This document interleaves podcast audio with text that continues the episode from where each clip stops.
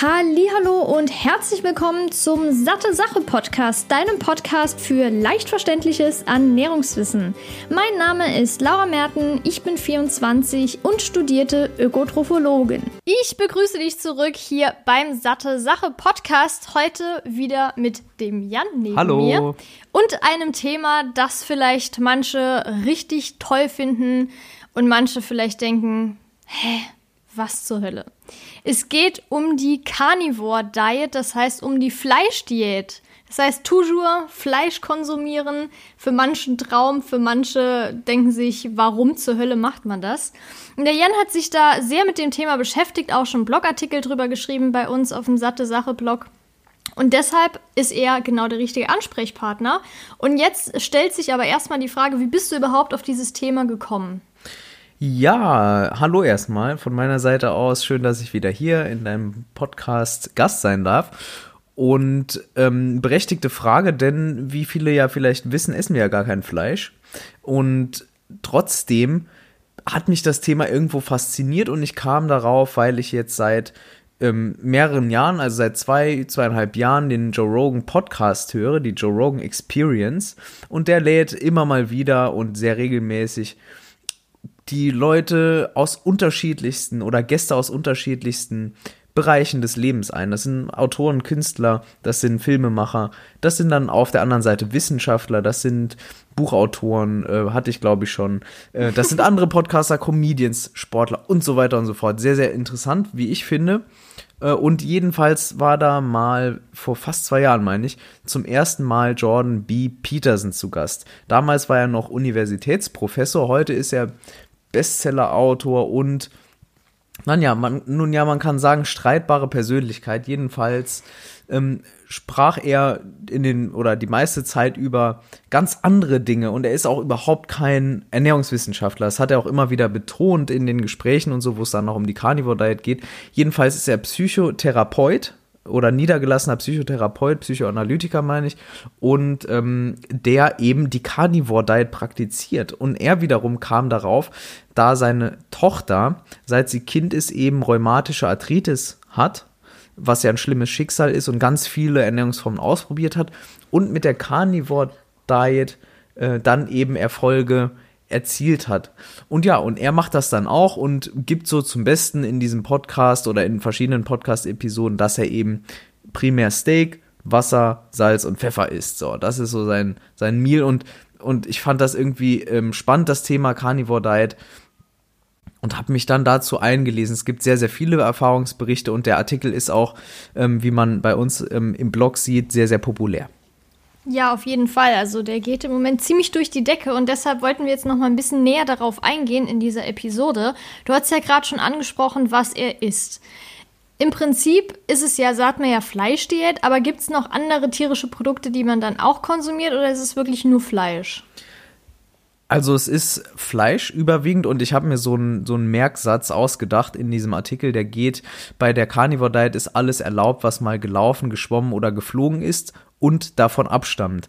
Das heißt, es gibt grob gesprochen zwei Lager. Das eine Lager kann man vielleicht als Puristenlager ähm, ja, bezeichnen. Das sind diejenigen, die Fleisch essen von Land- und von Wassertieren und eben auch Innereien und so weiter. Also alles, was vom Fleisch stammt oder vom Tier stammt.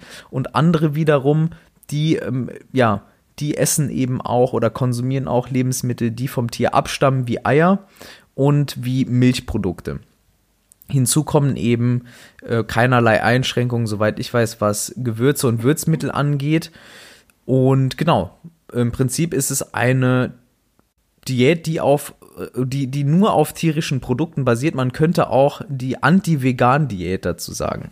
Und anti-vegetarisch. Wobei, genau. wenn dann zum ja. Beispiel jetzt noch Eier konsumiert werden, halt nicht, aber nichtsdestotrotz auf jeden Fall eine sehr fleischbasierte Diät. Jetzt gibt es ja verschiedene Erfahrungsberichte schon im Internet. Wir haben uns ja beide jetzt nochmal eingelesen da und gerade in Amerika ist das Thema ja schon viel präsenter als hier in Deutschland. Und da habe ich mir verschiedene Erfahrungsberichte durchgelesen, auch zum Beispiel von Sportlern, die generell mehrere Ernährungstrends einfach mal so 30 Tage lang ausprobieren, was ich wirklich sehr gut finde, dass die genau wissen, okay, wie läuft das überhaupt?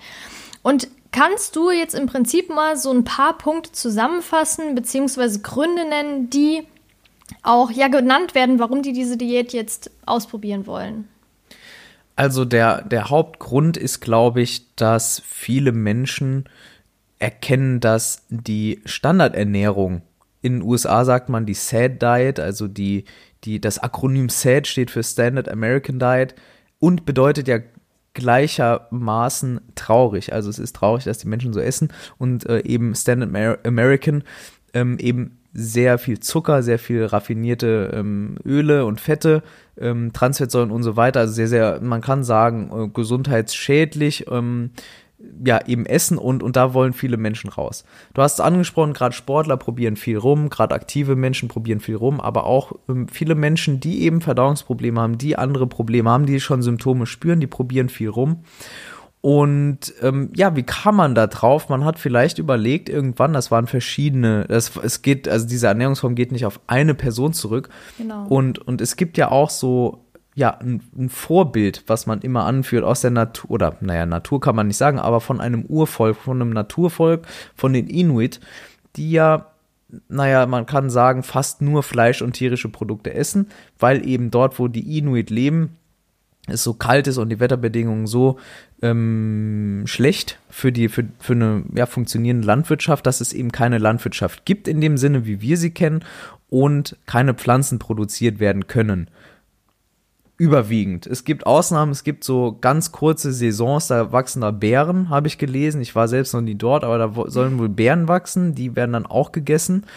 Und ähm, genau, jetzt bin ich ein bisschen abgedriftet. Genau, ich wollte noch mal kurz zur vorherigen, zum vorherigen Punkt was fragen. Und zwar, du hast ja auch gerade angesprochen, eben noch, welche Lebensmittel man isst. Natürlich überwiegend Fleisch. Aber gibt es da eigentlich noch eine Einschränkung? Das heißt, bei Rohköstlern ist ja beispielsweise so, das ist ja eher eine Zubereitungsart-Einschränkung oder zumindest ja auch teilweise eine, ähm, ja, was die Lebensmittel halt betrifft, eine Einschränkung. Aber gibt es unter den Carnivore, Carnivore-Diet-Leuten nochmal eine Einschränkung, wie zum Beispiel Fleisch oder so zubereitet wird?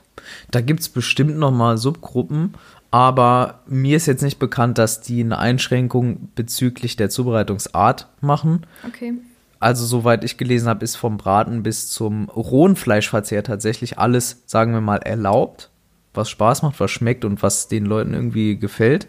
Ich weiß noch ganz genau, nur kurz zum Einhaken, wo du rohes Fleisch sagst. Wir hatten mal ein Video bei YouTube gesehen, wo irgendwie, ich weiß gar nicht mehr, wie die zwei hießen oder heißen, die auch äh, Paleo gemacht haben und dann sich ein Smoothie aus rohem Fleisch gemacht haben. Das war so widerlich. Stimmt, das ist schon ein paar Jahre her, ne? Das ja. waren die irgendwas Brothers. Die haben so ein bisschen, die waren mal vegan. Paleo Brothers, oder? Ich weiß nicht, oder, glaub, die oder haben Meat sich oder irgendwie, genau. Auf jeden Fall. Das war schon ziemlich krass. Ja, also ja, auf jeden es Fall krass. Es gibt keine Grenzen. Es gibt keine Grenzen und man sieht auch, hier finde ich an der Carnivore Diet vielleicht noch als Grund, als, ähm, ja, als Motiv so eine, so eine doch, man kann bestimmt in diesem Zusammenhang ähm, irgendwie auch von Extrem sprechen. Also wenn man beispielsweise ja. bei Veganismus schon von Extrem spricht, kann man, denke ich, zumindest bei der Fleischdiät definitiv von Extrem sprechen. Ja, wenn, noch wenn, extremer eigentlich. Wenn das der Maßstab eben ist ähm, und die Definition von extrem im Ernährungskontext, dann kann man auch, glaube ich, anführen, dass eines der Motive so eine Art Gegenbewegung ist. Ähm, es sind bestimmt einige Fleischliebhaber darunter, weil ansonsten macht diese Diät ja keinen Sinn, weil man ja nur Fleisch isst, bis auf ein paar Ausnahmen mit Eiern und Milchprodukten. Und ähm, dahingehend haben wir es auch mit einer Gegenbewegung zur großen pflanzenbasierten Bewegung, die wir derzeit seit einigen Jahren schon erleben, ähm, ja, haben wir es mit, mit einer zu tun, eben mit der Carnivore Diet. Ja, auf jeden Fall. Also es ist ein krasser Gegentrend und vor allem noch krassere, extremere Einschränkungen. Aber gut, wir möchten auf jeden Fall gleich nochmal drauf eingehen, ob das überhaupt Sinn macht, ob das überhaupt gesund ist. Und du hast ja schon angesprochen, viele nehmen das quasi auch so, weil es ihnen nicht gut geht, weil sie beispielsweise Verdauungsprobleme haben oder bestimmte Lebensmittel nicht vertragen, sie aber nicht genau wissen, was es überhaupt ist. Und dann machen sie ja im Prinzip diese Carnivore Diet. Das heißt, es gibt so einen kleinen Reset und dann nach und nach gibt es ja diese, sage ich mal, die Möglichkeit einfach, die Lebensmittel nach und nach wieder einzuführen, wie so eine Ausschlussdiät, dass man sagen kann, okay, ich habe jetzt hier beispielsweise Hülsenfrüchte gegessen, die vertrage ich nicht, das heißt, ich vertrage generell keine Hülsenfrüchte. Und das nach und nach. Und das hast du ja auch in deinem Buch, das Pups-Tabu, mit diesem Ernährungstagebuch quasi auch aufgeführt. Vielleicht kannst du dazu noch mal kurz näher darauf eingehen. Genau, im Prinzip ist ja die, die Carnivore Diet eine Ausschlussdiät, die aber eine Ausschlussdiät bleibt. Das heißt, man besinnt sich darauf, eine Lebensmittelgruppe, und zwar die tierische Gruppe der Lebensmittel zu nehmen und nur noch die zu konsumieren und aus dieser Gruppe tierischer Lebensmittel nur eine Untergruppe und zwar die von äh, Land- und Wassertieren. Überwiegend, mit den Ausnahmen, je nachdem, für, ähm, Eier und Milch. Genau. Und ähm, genau, im Prinzip ist es eine Ausschlussdiät und was man normalerweise in der Ernährungstherapie beispielsweise macht oder bei, bei Ernährungsberatung, wenn es um Diäten geht oder um die Verbesserung von Symptomen wie Blähungen und Verdauungsbeschwerden im Allgemeinen. Man macht eben eine Ausschlussdiät, geht auf einen Reset herunter und äh, isst eine sehr kleine Auswahl an Lebensmitteln, die man verträgt, die man definitiv verträgt mhm. und baut dann nach und nach wieder Lebensmittel von vorher ein und schaut eben mit einem Ernährungstagebuch oder Ernährungsprotokoll, wie man das verträgt und passt dann dahingehend langfristig die Ernährung an. Genau. Das ist das System und die, die, die Carnivore Diet ist eben eine Ernährungsform, die cuttet ganz viel raus, die lässt ganz viel weg. Mhm. Deshalb kommt es auch initial zu den ja, guten Erfahrungen, die wir gleich bestimmt noch besprechen werden im Detail ähm, und bleibt dann dabei. Also sie führt dann keine weiteren Lebensmittel mehr ein. Genau, ich wollte gerade sagen, weil im Prinzip ist es ja jetzt nicht so, dass jeder, der diese Ausschlussdiät machen, äh, beziehungsweise jeder, der wissen will, was vertrage ich nicht, erstmal die Carnivore Diet machen muss. Hm. Also das auf gar keinen Fall. Nur jetzt, falls es da Missverständnisse gibt, also das definitiv nicht. Es geht im Prinzip nur darum, dass das eine Möglichkeit genau. ist, theoretisch eine sehr extreme, aber vom, nichtsdestotrotz. Vom Prinzip her. Es geht genau. ja jetzt gerade nur ums Prinzip. Also die Ausschlussdiäten, um es klarzustellen, hat nichts mit der Carnivore Diet genau. zu tun. Nur vom Prinzip her ist es eben ja dasselbe. Ja, richtig. Ja, du hast ja gerade schon angerissen, was jetzt, gibt es überhaupt Vorteile, was soll das Ganze? Wir hatten ja gerade eben schon ganz am Anfang, beziehungsweise du hast ja gesagt, dass die Tochter von Jordan B. Peterson eben diese Autoimmunerkrankung hat und das sich eben dadurch gebessert hat, beziehungsweise nicht schlechter geworden ist. Und gibt es aber noch andere Vorteile oder wie wirkt im Prinzip diese Lebensmitteleinschränkung auf den Körper? Also wir haben es hier mit was Interessantem zu tun und zwar mit einer anekdotischen Datenlage. Es gibt keine Evidenz für die Carnivore Diet. Die Befürworter der Carnivore Diet führen natürlich trotzdem Studien und ähm, ja, Theorie an, aber die ähm, ist eben entweder stammt es von Tierstudien oder es stammt von ja, biochemischen Regeln beziehungsweise Theorien und Regelmäßigkeiten und Dingen, die man in Studien herausgefunden hat, Prozesse. Damit wird eben ähm, argumentiert. Und nichtsdestotrotz gibt es ganz viele Menschen, die darüber sprechen, wie die Carnivore Diet wirkt. Es äh, gab viele, die das eben probiert haben oder immer noch tun und so weiter. Und dann berichten die natürlich auch von Vorteilen. Und ähm, soll ich die jetzt einfach mal aufführen? Ja, ja, klar, gerne. Also ein beliebter Vorteil, der bei jeder Diätform natürlich ganz oben auf der Liste stehen muss, ist Gewichtsreduktion. Es geht eben darum, oder viele Menschen beschreiben, dass sie durch die Carnivore Diet Gewicht verlieren, Fettmasse verlieren und sich insgesamt besser fühlen. Nur ganz kurz, warum das so ist, da gehen wir danach drauf ein. Also es geht jetzt erstmal darum, was die Vorteile sind. Genau, und wir, ich will das auch gar nicht bewerten. Ich gebe nur das wieder, was beschrieben wird, ob das wahr oder falsch ist, kann ich sowieso nicht genau, beurteilen. Genau, aber ja? nur die Erklärung, was genau. dahinter steckt, warum das so ist.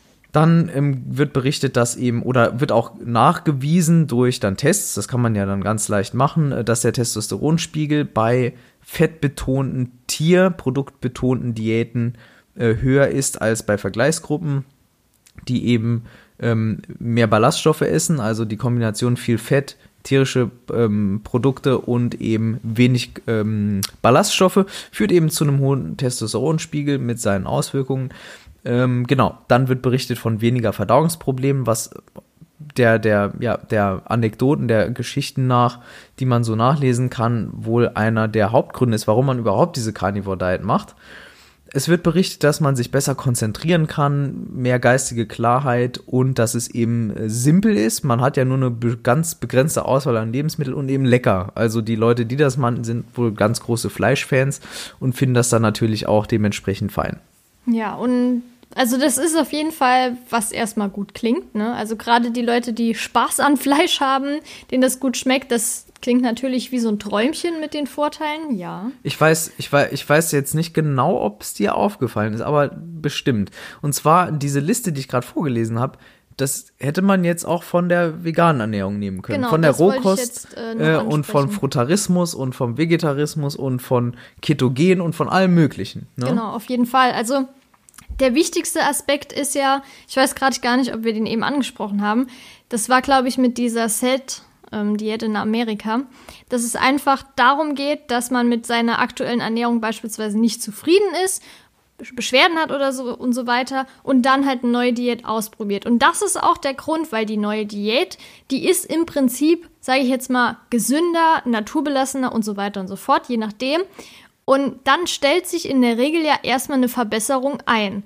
Und das hat aber nicht direkt damit zu tun, dass jetzt beispielsweise diese Ernährungsform direkt beim Umstieg perfekt ist, sondern wie du eben gesagt hast, dass man entweder beispielsweise Lebensmittel weglässt, die man nicht verträgt, oder dass man anstatt ganz viele Fertigprodukte dann eher auf ganze Lebensmittel setzt. Also das ist auf jeden Fall schon mal der Grund, eben warum das dann meistens so positiv ist, ja.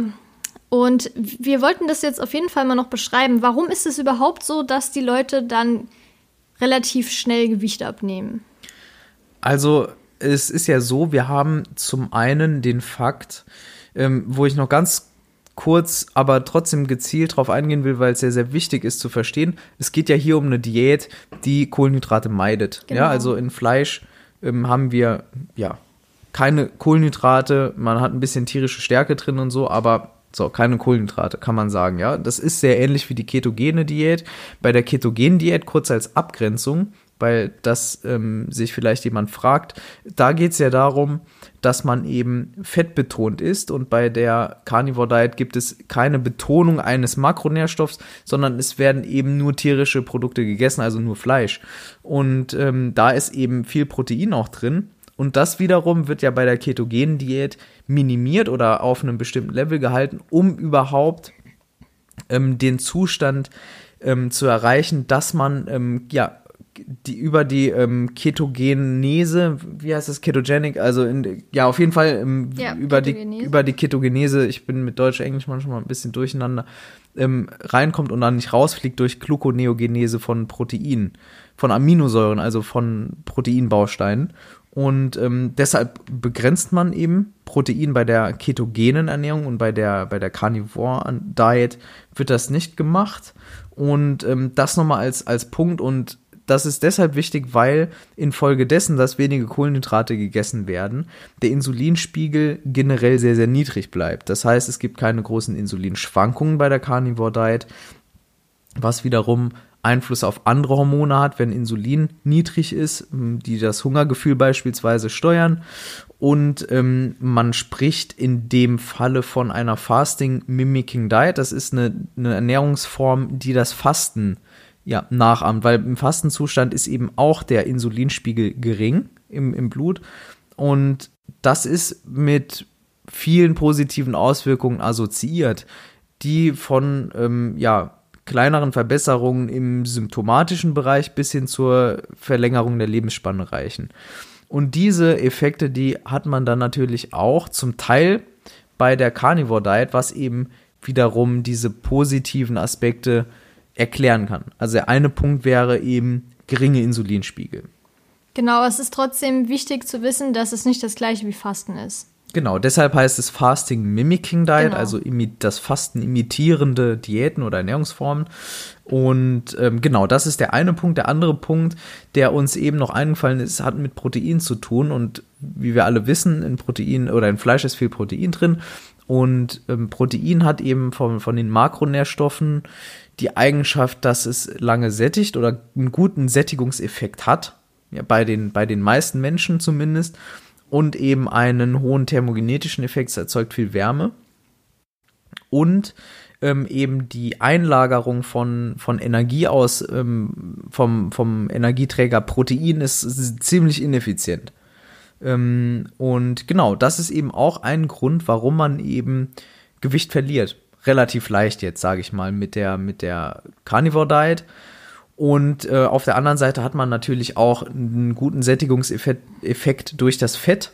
Genau. Und äh, kombiniert damit eben wie bei der Low Carb Diet, bei der klassischen Low Carb Diet, das hier wäre jetzt eine Ultra Low Carb Diet, kombiniert eben diese Sättigungseffekte, Thermogenese-Effekte und so weiter, geringe Insulinspiegel. Also man kann relativ viel, zumindest in der Theorie, damit erklären, wie man die Gewichtsabnahme und dieses Wohlbefinden bei anderen Diäten erklärt. Und noch ganz kurz jetzt zu den anderen Themen, also hier Verdauungsprobleme, höhere Testosteronspiegel das hängt jetzt zum Beispiel alles mit, den, mit den Ballaststoffen zusammen. Genau, da wollte ich jetzt auch nochmal drauf eingehen, weil es gibt natürlich jetzt die Vorteile, die du beschrieben hast, die angeblichen Vorteile, sage ich jetzt mal, beziehungsweise einfach die physiologischen Begründungen, die ja wirklich so sind. Aber wie du ja gesagt hast, man muss dann halt immer abgrenzen. Das ist, es gibt keine Kontroll- und Langzeitstudien aktuell.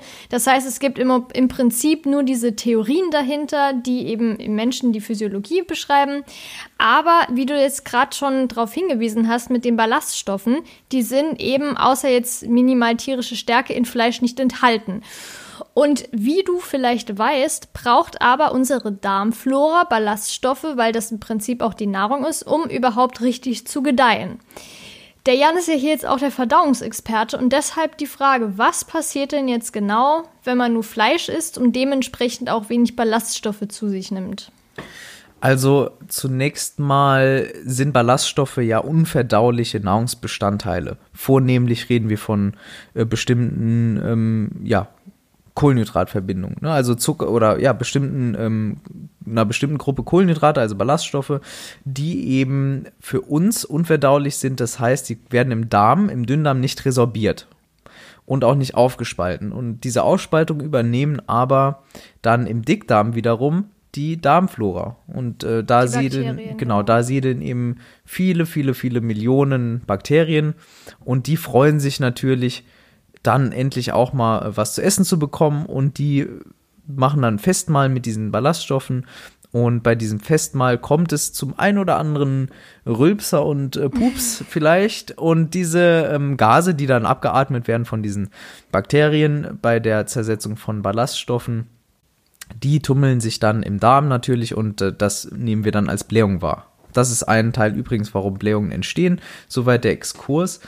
Und jetzt musst du mich noch mal ganz kurz auf die Frage führen. Du hast gefragt, was passiert, wenn man keine Ballaststoffe genau, isst. Ja. Genau, also da gibt es jetzt so einen kleinen Streitpunkt und zwar die Verfechter der Carnivore Diet sagen, Moment mal, also so viele Ballaststoffe brauchen wir überhaupt nicht, das ist völlig überbewertet von allen möglichen Ernährungsinstitutionen weltweit, die eben empfehlen, ja, Ballaststoffe für die Dickdarmkrebsprävention und für andere Dinge, für allgemeines Wohlbefinden, Darmflora, Immunsystem und so weiter und so fort, Sättigung und tralala. Ja, also wofür Ballaststoffe alles gut sind. Und die, die Verfechter der Carnivore sagen eben, ja, das ist alles schön und gut, aber wenn man nur Fleisch isst, dann, ja, dann gibt man eben der Darmflora oder den bösen Darmbakterien, es gibt ja eine ganze Fülle an verschiedenen Bakterienarten. Die einen sind eher gesundheitsförderlich, die anderen eher gesundheit, letztlich ein bisschen bedenklich. Und äh, die argumentieren dann vor allem damit, ja, wenn man keine Ballaststoffe isst, dann bekommen auch die negativen Darmbakterien oder die schlechten Darmbakterien in Anführungszeichen keine keine Nahrung und die sterben dann irgendwann aus und dann gibt es auch so ähm, Ärzte, die davon sprechen oder, oder Blogger ähm, und Wissenschaftler und Ärzte, die das eben selber testen, die berichten dann davon, dass äh, sich ihre Darmflora aufgrund von Stuhltests nicht verändert hat oder nicht negativ verändert hat durch die, durch die Carnivore Diet. Jetzt muss ich aber ganz kurz einhaken. Ich bin mir nicht sicher, ob ich das schon mal in einem Podcast, in der Episode erwähnt habe. Ich glaube schon, das haben wir mal zusammen gesagt, dass in einer Stuhlprobe natürlich nicht alles haargenau untersucht werden kann. Be also das ist, ja. Beziehungsweise die Stuhlprobe ist halt kein eins zu eins Abbild des, genau. der Darmflora, wie sie ja. wirklich im Dickdarm vorherrscht. Und das ist eben ein, ein Kritikpunkt, den ich jetzt anführen würde an dieser Stelle. Ein anderer Kritikpunkt ist, dass es doch inzwischen einen sehr, sehr großen ähm, Datensatz oder beziehungsweise einen Studienbauch ähm, Bauch gibt, wie man ja so schön sagt, der eben doch, kann man sagen, bestätigt, dass da Darmflora, unsere Darmflora eben Ballaststoffe braucht. Und ähm, ich würde sagen, dass zu viele Ballaststoffe weniger das Problem sind wie zu wenige Ballaststoff, Ballaststoffe. Und dass das ein Kritikpunkt ist, den ich unbedingt hier anführen will, dass eben unsere Darmflora, soweit der aktuelle Studien äh, oder die aktuelle Studienlage zumindest es zulässt, dass man da sagt, die Darmflora braucht eben Ballaststoffe. Ja, würde ich auf jeden Fall so unterschreiben.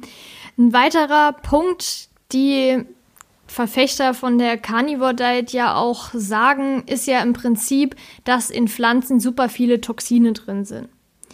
Macht ja einerseits Sinn, dass Pflanzen auch ein bisschen Toxine enthalten, um sich eben vor Fraßfeinden zu schützen. Wie die Menschen beispielsweise. Zum Beispiel. Aber inwiefern das jetzt so krasse Auswirkungen hat, ist halt noch nicht so prima untersucht. Und abgesehen davon sind auch teilweise Bitterstoffe, die eben in diesen Pflanzen enthalten sind, können antikanzerogen wirken. Genau, also gerade ähm, die, die Toxine, die typischen, die in Pflanzen halt vorkommen, die ja oft angeführt werden, äh, ja, von, von Carnivore Diet Verfechtern und aber auch von Kritikern von einer pflanzenbasierten Ernährung, die haben auch ähm, positive Wirkungen. Und präventive Wirkung, auch gegen verschiedene Krebsarten. Und ähm, da wären wir auch bei einem anderen Kritikpunkt, den ich noch gerne anführen will, und zwar das Risiko für, für bestimmte Krebserkrankungen, wie beispielsweise Dickdarmkrebs, steigt oder soll zumindest laut aktueller Studienlage durch ähm, Konsum bestimmter Fleischarten, rotes Fleisch wird immer genannt, äh, steigen. Es ist jetzt so, dass die Studienlage da nicht ganz so eindeutig ist, wie die eine oder die andere Seite das gerne hätte.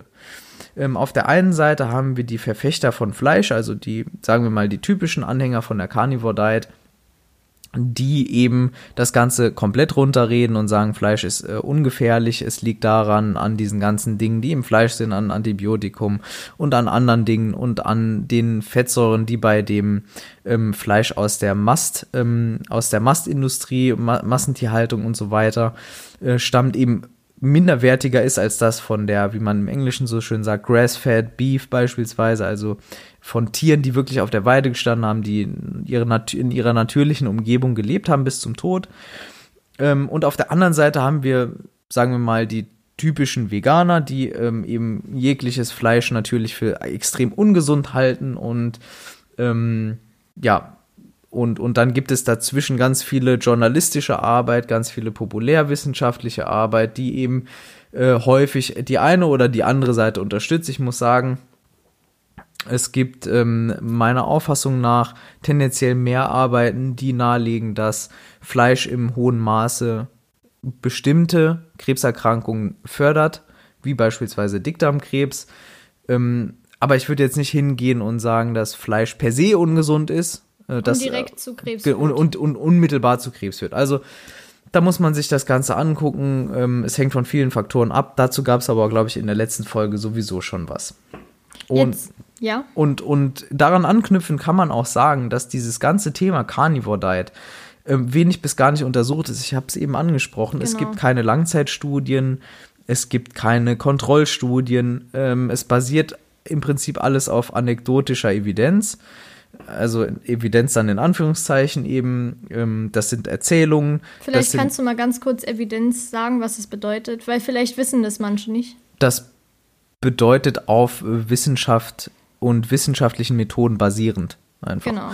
Und genau, es gibt eben keine, man kann sagen, in keine, in Anführungszeichen, Studien. Es gibt Studien, ähm, die herangeführt werden oder herangezogen werden, um die Carnivore Diet zu begründen, aber die haben nicht wirklich die Carnivore Diet ähm, untersucht. Wenn genau. ich mich irre, wenn ich was übersehen habe, neue Studien, könnt ihr oder kannst du uns das sehr gerne schicken an hallo.satesache.de oder eben sonst irgendwie schreiben, aber meines Wissens nach gibt es da nichts. Ich wüsste jetzt auch nichts. Jetzt waren wir eben schon hier bei Toxinen in Pflanzen. Uns wird ja oft gesagt, dass in Fleisch super viele Vitamine und Mineralstoffe enthalten ist. Das stimmt auch teilweise, das trifft auch für einige zu. Allerdings gibt es auch bestimmte Vitamine und vor allem auch Antioxidantien, die eben in Fleisch nahezu gar nicht enthalten sind. Wie beispielsweise Vitamin C, das ist ja fast null in Fleisch enthalten. Und jetzt ist natürlich die Frage, Du hast ja eben schon angesprochen, die Inuit, die essen ja fast ausschließlich Fleisch, manchmal vielleicht ein paar Beeren. Aber nichtsdestotrotz sagen ja auch viele von die die Carnivore Diet machen, ja, guck mal, die überleben ja auch. Das heißt, so schlimm kann das ja gar nicht sein, wenn man kein Vitamin C hat. Wie, wie ist das denn? Also, was, könnt, was ist denn das Problem, wenn man jetzt zum Beispiel kein Vitamin C zu sich nimmt? Ist das schlimm oder pff, egal? Also es gab ja früher ähm, zur Zeit der großen Segler und der großen Seefahrer, da gab es eine Krankheit, die heute so gut wie niemand mehr kennt und das ist Skorbut. Das ist eine Krankheit, die tritt dann auf, wenn man eben kein Vitamin C zu sich nimmt. Und irgendwann kam dann ein Arzt, meine ich war das, das war, glaube ich, ein Bordarzt, ähm, bitte nicht festnageln, kam auf die Idee, äh, Mensch, man könnte denen doch mal, den Matrosen doch mal Orangensaft geben oder Zitronensaft. Und dann hat, hat er das denen verabreicht und denen ging es plötzlich besser, die Symptome wurden besser. Und erst viele Jahrzehnte später, äh, wenn ich mich richtig dran erinnere, kam man dann drauf, ach, das ist Vitamin C und das hat damit zu tun und irgendwann hat man dann den Zusammenhang festgestellt von Skorbut und Vitamin C. Das ist so ein kleiner Exkurs, warum Vitamin C wichtig ist. Es ist ein Antioxidant, es ist extrem wichtig. Ähm, genauso wie alle anderen Mikronährstoffe wichtig sind eben äh, und vor allem die Vitamine, die wir nicht selber synthetisieren können. Und so ist eben auch Vitamin C sehr, sehr wichtig. Die Inuit essen tatsächlich wenig Vitamin C-Quellen, aber die haben ähm, eine Vitamin C-Quelle, die man hier in Deutschland so im Supermarkt, glaube ich, noch nicht kennt, auch im, in Zeiten von Insektenburgern. Und das sind Walhaut bzw. Walfett. Ähm, die habe ich noch nie gesehen. Hast du auch noch nie gesehen, so Walfettsuppe. Ja, vor allem bin ich froh, dass man sowas nicht sieht. Kurz äh, bezüglich jetzt Wahlsterben und so. Genau. Das äh, noch ein anderer Punkt, Umwelt Naturschutz wäre noch was, was man anführen könnte bei der Carnivore Diet, was wir nachher genau, nochmal besprechen. Auf jeden Fall. Äh, genau, also es gibt tats tatsächlich ähm, tierische Vitamin C-Quellen, die aber, so würde ich behaupten, äh, du hast eben nochmal nachgeschaut, Leber, rohe Leber. Ja, genau, also rohe Niere, rohe Niere, rohe Niere okay. äh, und Leber, also beides, aber halt im rohen Zustand. Und ja. dann ist der Vitamin C-Gehalt aber so gering, dass man jetzt nicht von Vitamin C-Quelle sprechen kann also da muss man schon wirklich Fleischpurist sein und, und um das dann auch zu essen. Also ich, ja, ja, ich kann es mir jetzt nicht vorstellen. Ähm, da muss man dann eben aufpassen, meiner Ansicht nach oder unserer Meinung nach. Und ähm, dann haben wir uns noch ähm, aufgeschrieben, dass man ebenfalls bei Vitamin E und Folat bzw. Folsäure eben ja aufpassen muss, weil wir das überwiegend über Pflanzen wie Nüsse, Samen und dann aber auch grünes Blattgemüse beziehen und aufnehmen.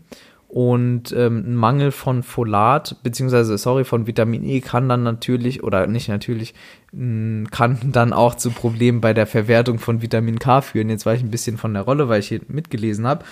Ähm, genau, auf jeden Fall wären das so die Mikronährstoffe, ähm, die man, wo man absolut drauf schauen muss, weil, weil das eben in, in tierischen Produkten häufig zu kurz kommt. Und es ist ja schon essentiell. Also es ist jetzt nicht so, dass irgendein also eigentlich ist ja fast alles an Mikronährstoffen wichtig, aber es gibt ja auch manche, die jetzt auch in kleinen Mengen schon ausreichen. Aber Vitamin C und Vitamin E und auch Folat und Vitamin K sind eben wirklich super, super wichtig für den Körper und deshalb sollte man da definitiv drauf achten. Jetzt ganz kurz noch, äh, für die, die es ein bisschen ähm, komplexer und ein bisschen tiefer gehen mögen, im, im Blog stehen dann auch nochmal ein bisschen detaillierter so Aspekte drin, wie wenn man keine Kohlenhydrate zu sich nimmt, dann ähm, bekommt der Körper oder dann sinkt der Bedarf an Vitamin C, weil man ähm, Beta-Hydroxybutyrat bildet über die ähm, über eben das diesen ist ein Ketonkörper. Genau. Ähm, und jeder, den, den das so interessiert, wie das funktioniert und warum das so ist, der kann das nochmal nachlesen. Das ist aber jetzt auch nicht so untersucht, dass man sagen kann, naja, bei Low Carb und bei No Carb braucht man eben kein Vitamin C mehr. Das wäre also auch völliger Quatsch. Ähm, und deshalb unbedingt drauf achten. Jetzt ist halt nochmal, ne, das ist so ein Ding, es fällt mir gerade ein, beim Veganismus, wenn man jetzt eben keine tierischen Produkte isst, dann hat man ja auch kritische Nährstoffe, die man de facto über Supplemente zu sich nehmen soll, wie ja. beispielsweise B12. Also von dem Aspekt her würde ich mich jetzt als ähm, jemand, der vegan lebt, nicht so weit aus dem Fenster lehnen und sagen, ach, siehste, also bei der Fleischdiät kriegst du nicht alles, ja. sondern ne, muss man dann abwägen, ähm, bei, bei, der einen äh, Eigentlich Diät. ist ja fast bei jeder ähm, bei, äh, bei jeder eingeschränkten Diät so. Genau, also auch bei der Fleischdiät ähm, muss man sich dann irgendwie damit beschäftigen und so und das gegebenenfalls supplementieren. Für mich ist es ein No-Go, generell ähm, aus den genannten Gründen äh, vor allem auch unter dem Aspekt der Umwelt. Genau, da wollte ich jetzt nämlich noch drauf eingehen, weil der Umweltaspekt und Ethikaspekt ja bei Fleisch ziemlich krass ist. Also, ob ich jetzt Möhren oder Kartoffeln esse, da würde ich jetzt sagen, beispielsweise, wenn man es sogar selbst anbaut, ist der Umweltaspekt jetzt nicht so kritisch. Aber wenn man jetzt mal Fleisch nimmt, ist natürlich krasser, krasser wie soll ich sagen? Ja, also es gibt sehr viele Diskussionen, was wir natürlich auch verstehen können. Also wir essen ja selbst kein Fleisch, unter anderem natürlich auch aus ethischen Umweltgründen. Und was ist denn so deiner Meinung nach der Hauptgrund beziehungsweise Anti-Umweltgrund für Fleisch? Ich hoffe, ich habe das jetzt verständlich Die war, die war sehr verständlich, die Frage. Ich glaube, du hast gemeint, was so der kritischste Umweltaspekt ist. ähm, wenn wir uns nur mal anschauen, dass die sagen wir mal die Sad Diet oder auch die typisch deutsche Ernährungsweise schon Fleisch beinhaltet in einem Ausmaß, wo man sagt, dass das macht eben viel aus, sowohl beim Wasserverbrauch, mhm. das ist ein enormer Faktor Wasserverbrauch, am Gesamtwasserverbrauch der Welt und natürlich bei den ganzen Emissionen. Und wenn man sich jetzt vorstellt, dass man den täglichen Kalorienbedarf über Fleisch deckt, dann isst man ja locker nochmal die vier- bis fünffache Menge pro Tag. Oder genau. mehr. Also es kommt auf den Kalorienbedarf an, wie viel Fleisch man vorher gegessen hat und so weiter und so fort. Aber nehmen wir mal an, dass ähm, ein Äquivalent zum Veganismus ähm, Fleisch essen würde in Deutschland, nur Fleisch, also die Carnivore Diet, dann wären wir bei ja ungefähr einem, einem Prozent, ne, war das doch glaube ich bei Veganern. Ja. Und somit würde die Energiebilanz von Deutschland allein schon richtig krass in den Keller gehen. Beziehungsweise nach oben gehen, je nachdem, wie man das sieht. In den Keller, damit meine ich, schlechter werden. Und für mich ist eben der Umweltaspekt auch sehr, sehr wichtig. Wir reden hier ganz viel über Gesundheit und die gesundheitlichen Aspekte und dass es keine Evidenz gibt. Aber es gibt Evidenz dafür, dass eben Ernährung ein, ein großer Faktor beim Thema Umwelt ist, beim Thema äh, Nachhaltigkeit auch und wir da auch eine Verantwortung haben mit dem, was wir täglich essen. Und wenn jetzt jemand sagt, ich esse ab sofort nur noch Fleisch, weil ich glaube, das ist so das Beste, dann würde ich sagen, zum einen, es gibt keine Evidenz. Wir können nicht sagen, es ist gut, es ist gesund. Man kann nicht mal sagen, dass es über einen längeren Zeitraum sicher ist, genau. nur Fleisch zu essen. Und dann haben wir auf der anderen Seite diesen riesengroßen Umweltaspekt, der definitiv und das kann man ja ganz leicht ausrechnen, dagegen spricht. Von daher würde ich sagen, ähm, ist das so ein sehr, sehr wichtiger Aspekt, den man auch immer in dieser Ernährungsdiskussion beachten sollte. Ja, und was natürlich auch nicht zu vernachlässigen ist, ist die ganze, der ganze Futtermittelanbau. Weil wenn wir jetzt mal überlegen, wie viel Futter im Prinzip für die Tierhaltung draufgeht, gerade was jetzt zum Beispiel potenzielle Ackerflächen wären oder sowas. Also genau. wenn man das jetzt alles mal zusammenzählt, kann man sich ja mal überlegen, wie viele Menschen man in armen Ländern, in dritte Weltländern ernähren könnte von diesen Grundnahrungsmitteln, die eben für die Tierproduktion draufgehen. Das ist wirklich, wirklich krass.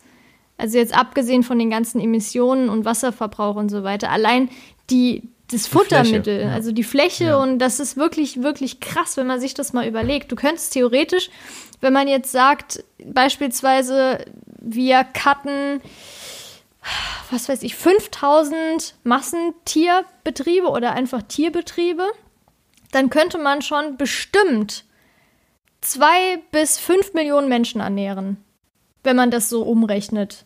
Oder was denkst du? Ja, keine Ahnung. Das, ähm, ja, ich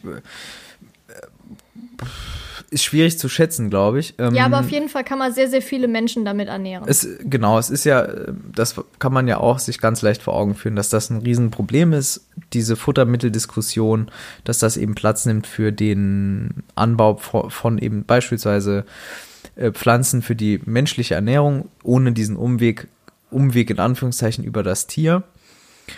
Und ähm, ich würde sagen, wir können ja noch mal abschließend vielleicht jeder mal sagen, was er denn von der Carnivore Diet hält. Fang mal an.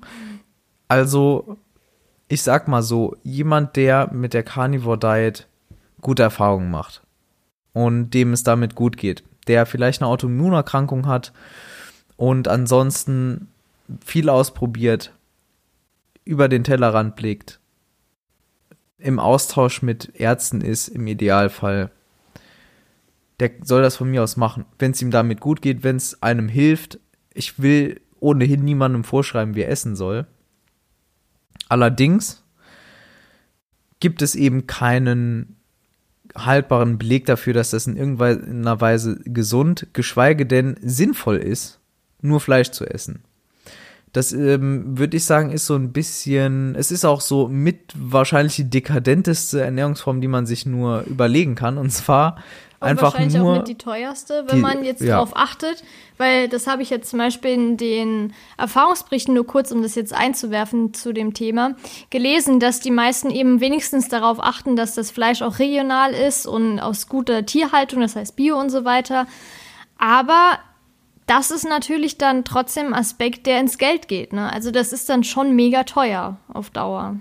Also es ist definitiv teuer und nicht nur so scheinteuer wie jetzt Veganismus beispielsweise, von dem man nur sagen kann, dass es teuer ist, wenn man wirklich nur Ersatzprodukte isst.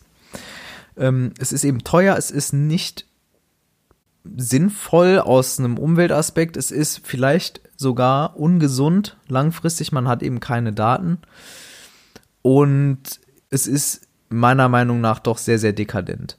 Ähm, wenn man sich das, das gesamtpolitische, Gesamtkonzept ähm, der, der Erde, in der auf der wir leben, mal anschaut, dann ist es doch sehr, sehr dekadent, nur Fleisch zu essen. Und ähm, davon abgesehen kann man diese ganzen Pros, also Gewichtsabnahme, wohl, mehr Wohlbefinden, mehr Testosteron, weniger Verdauungsprobleme, mehr geistige Klarheit und dass es einfach simpel und lecker ist, das kann man auch mit anderen Ernährungsformen erreichen. Und das kann man beispielsweise auf unserer Seite nachlesen, sattesache.de, da schreiben wir viel darüber, wie man das auch sonst noch erreichen kann. Und deshalb ist mein Fazit so zur Fleischdiät, zur Carnivore Diet, ich finde, es ist No-Go.